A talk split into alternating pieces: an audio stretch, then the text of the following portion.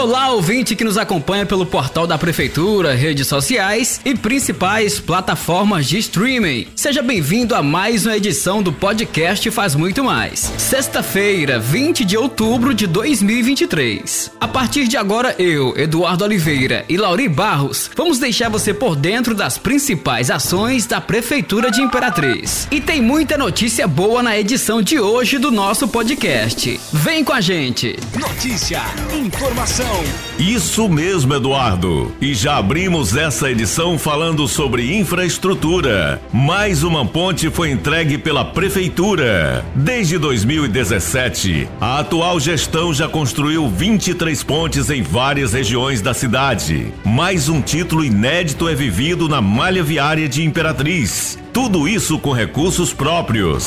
E olha, Lauri, os moradores do Jardim São Luís são os mais recentes contemplados com a 23 terceira ponte na rua Paulo Afonso. O equipamento que usa a técnica de peças pré-moldadas foi inteiramente financiado pelo Tesouro Municipal. Além da ponte que liga o bairro à BR-010 e aos outros bairros da região, a via está recebendo obras de drenagem superficial e pavimentação em bloquetes. Nisso, a ponte em si já está pronta. Ou seja, todas as condições para o uso pleno do equipamento foram feitas pelas equipes da Secretaria de Infraestrutura. E não para por aí. Já foi iniciada a 24 quarta ponte na gestão do prefeito Assis Ramos. A gente tá falando da construção da ponte de concreto da rua Rangel Nunes. Obra vai garantir a travessia de veículos e pedestres na via localizada na Nova Imperatriz. A demolição de uma ponte de madeira para a construção de uma ponte de concreto na rua Rangel Nunes, Nova Imperatriz, foi anunciada na última terça-feira 17 pelo prefeito Assis Ramos quando visitou o local, acompanhando o trabalho de uma equipe da Secretaria de Infraestrutura e Serviços Públicos, Sinfra.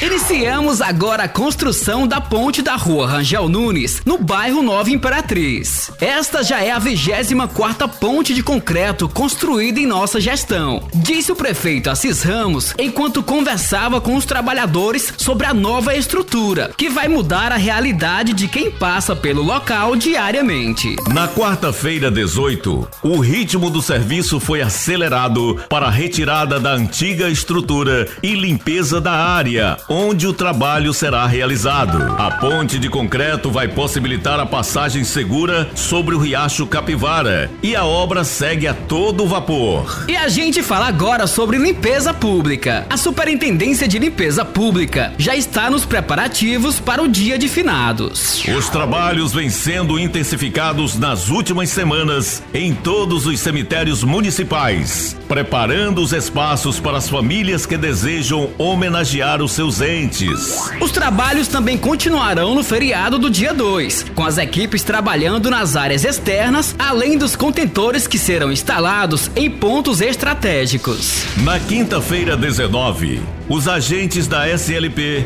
estiveram trabalhando no cemitério Campo da Saudade, no Santa Inês e na Vila Zenira com o cemitério Parque dos Anjos. O assunto agora é educação. Alunos da Escola Municipal Tiradentes 2 desenvolvem aplicativo para acompanhar o clima e o nível do Rio Tocantins. App Alerta ITS conta com espaço de acionamento da Defesa Civil. Resultado de investimentos na educação da cidade cidade. Estudantes da rede municipal apresentam criação de aplicativo.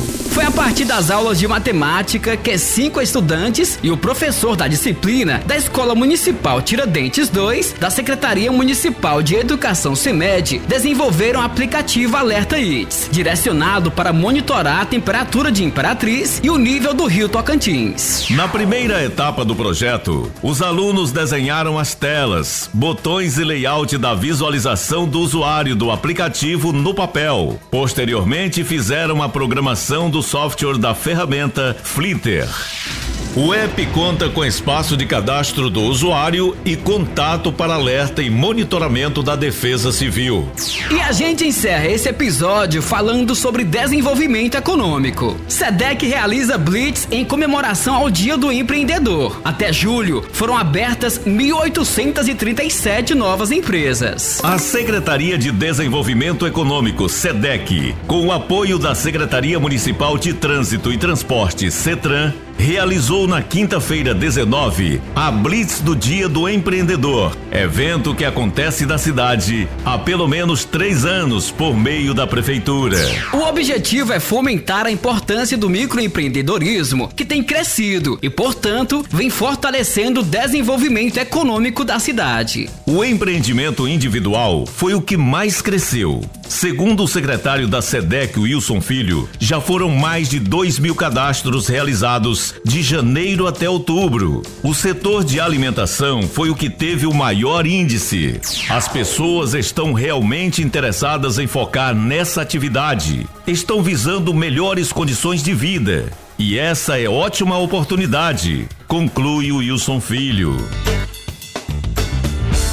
E a gente fica por aqui. Retornamos na próxima semana com mais informações das ações da sua prefeitura. Esse e outros episódios você pode acessar no portal imperatriz.ma.gov.br barra podcast, redes sociais e principais plataformas de streaming.